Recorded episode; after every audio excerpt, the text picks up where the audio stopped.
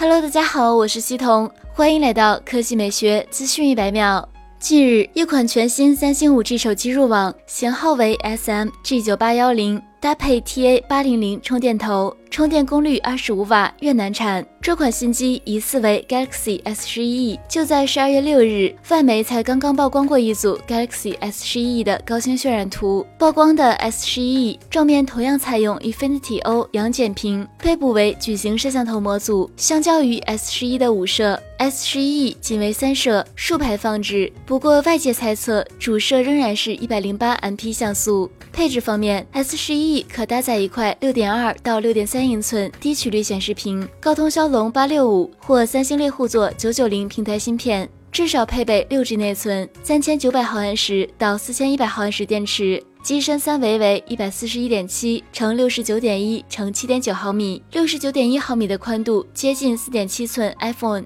其握持感与单手操作性想必应该会无人出其右，相信 S 十一也将为小屏爱好者带来不小的惊喜。据悉，全新的三星 Galaxy S 十一系列新机预计将在明年二月份正式亮相，更有外媒将发布时间进一步锁定在了二月十一日，就让我们拭目以待吧。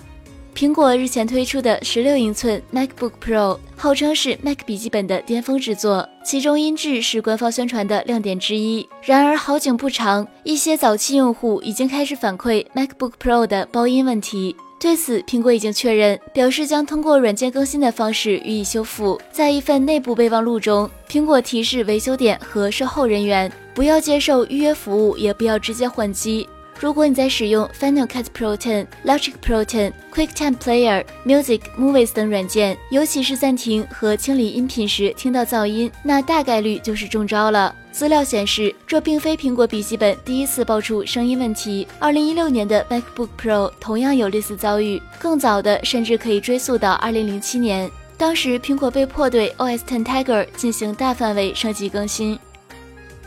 好了，以上就是本期科技美学资讯百秒的全部内容，我们明天再见。